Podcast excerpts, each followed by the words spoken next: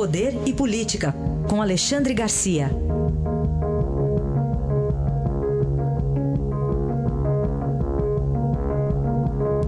Alexandre, bom dia. Bom dia, Raíssa. Bom dia, Carolina. Bom dia. Começando aí por esse movimento dos caminhoneiros, que também gerou uma mobilização aí em Brasília, na Câmara dos Deputados, né, Alexandre? Pois é, mobilização na Câmara e mobilização nas ruas, né? Desde ontem, esse posto que você mencionou, ele costuma fazer isso. Uhum. Uh, agora é, é, uma oportunidade melhor, mas ele costuma fazer isso. Eu conheço o, o, o dono há anos, né?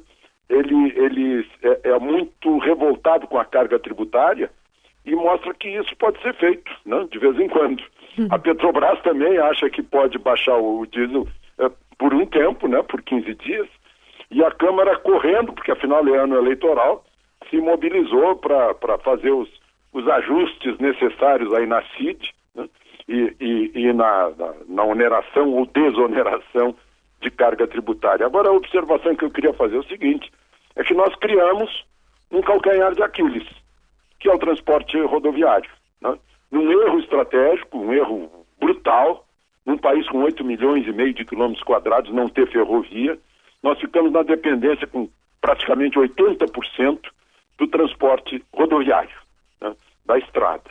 Ah, eu tenho ouvido aí as lideranças desse movimento, ah, elas não se atêm ao preço do combustível, vão além, ah, elas são contra a corrupção, são contra o excesso de carga tributária, ou seja, está aparecendo, estão aparecendo lideranças uh, da raiz, né, da estrada, literalmente da estrada, uh, são caminhoneiros, é gente ligada ao transporte rodoviário, e, e o Brasil descobre que está na dependência deles, que o Brasil para se eles pararem, porque não há alternativa. Né? Uh, São Paulo reduz o transporte coletivo, transporte de ônibus, uh, pode faltar medicamento, pode faltar alimento, falta combustível pra, até para transporte aéreo, né? afeta tudo e afeta os preços que estão subindo. Então nós criamos, por uma burrice estratégica, um calcanhar de Aquiles. E de agora em diante aparecem essas lideranças que percebem que podem parar o país. Né? uh, e fazer exigências, exigências de queda de carga tributária uh, e de fim da corrupção, que afinal estamos combatendo. Mas uh, o fim da carga tributária, da, dessa carga imensa tributária, vai ter que provocar necessariamente o emagrecimento desse gorducho que é o Estado brasileiro. Bom, é isso. Agora, eu queria que você falasse também sobre personagens importantes aí do passado recente do Brasil. Parecem é. que vão ter o mesmo fim, né? É, então, a gente falou aí, reduzir a corrupção, né? Mais dois indo para cadeia. Ontem foi o ex-governador de Minas, uh, Eduardo Azeredo, tucano, tucano importante, está né? uh, tá na cadeia no quartel. Uh, também é outro que vai para sala de Estado Maior. Né? No caso dos do Corpo de Bombeiros de Minas significa que é o lugar onde ficariam se presos majores, tenentes coronéis e coronéis né? é, da, dos bombeiros. Né? E está lá, Eduardo Azeredo teve esse privilégio decidido pelo juiz por causa do, do, juiz de execuções penais, por causa do fato de ele ter sido o, o comandante em chefe do Corpo de Bombeiros, né, como governador. E o Delúbio Soares, que provavelmente entra na cadeia hoje para cumprir pena, uh, ele já tinha sido condenado no mensalão, né, mas estava em regime aberto. Eu, eu não entendo, nenhum estrangeiro entenderia dizer que o sujeito está cumprindo pena em regime aberto. O que é isso? Está cumprindo pena em liberdade. É um negócio incrível, talvez esteja lá com tornozeleira, mas bem, vamos lá. Né? Atrapalha um pouco na hora de tomar banho, na hora de calçar uma meia. Né? Uh, esse é o Brasil. É o Brasil que trata muito bem os fora da lei né? e protege muito mal aqueles que andam na lei.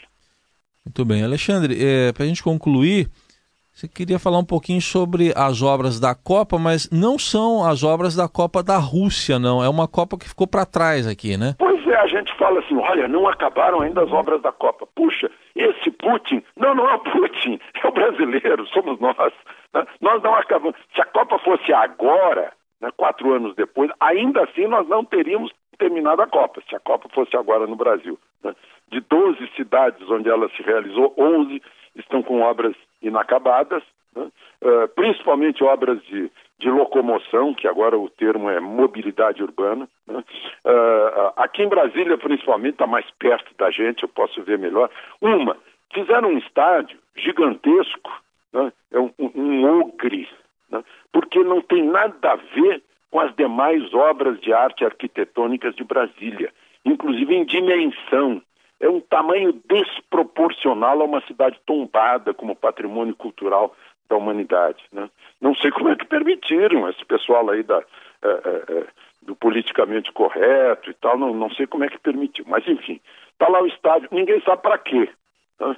Uh, não tem uso, gasta muito em manutenção, né? até uso favorecido de vez em quando. A única coisa que está servindo é para o lado de fora, para um estacionamento que não foi terminado, usa-se para deixar, deixar os ônibus, são centenas de ônibus que lá ficam esperando a hora do pico.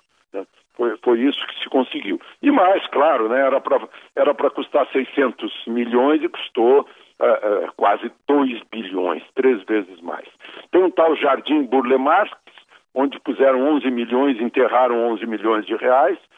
Tem uh, o VLT do aeroporto para o centro da cidade, que enterrou 20, 20 milhões e não fez nada. Eu somei as, as dois, 31 milhões, daria para comprar uh, uh, 10 aceleradores nucleares que estão faltando em Brasília para tratamento de câncer e uns 30, 40 tomógrafos que estão faltando também. Né? É, é, são essas coisas. Enfim, sobrou para nós aqui em Brasília as placas em inglês. Então a gente não se perde porque tem placa em inglês. É, é o retrato né, da, do descaso, da, da incompetência principalmente, da imprevisão que, que graçam aqui no nosso país. Tudo bem, deram mais drible no dinheiro público do que o saudoso Garrincha, que é homenageado aí, com, com é. o nome do estádio. Obrigado, Alexandre. Até amanhã. Até amanhã.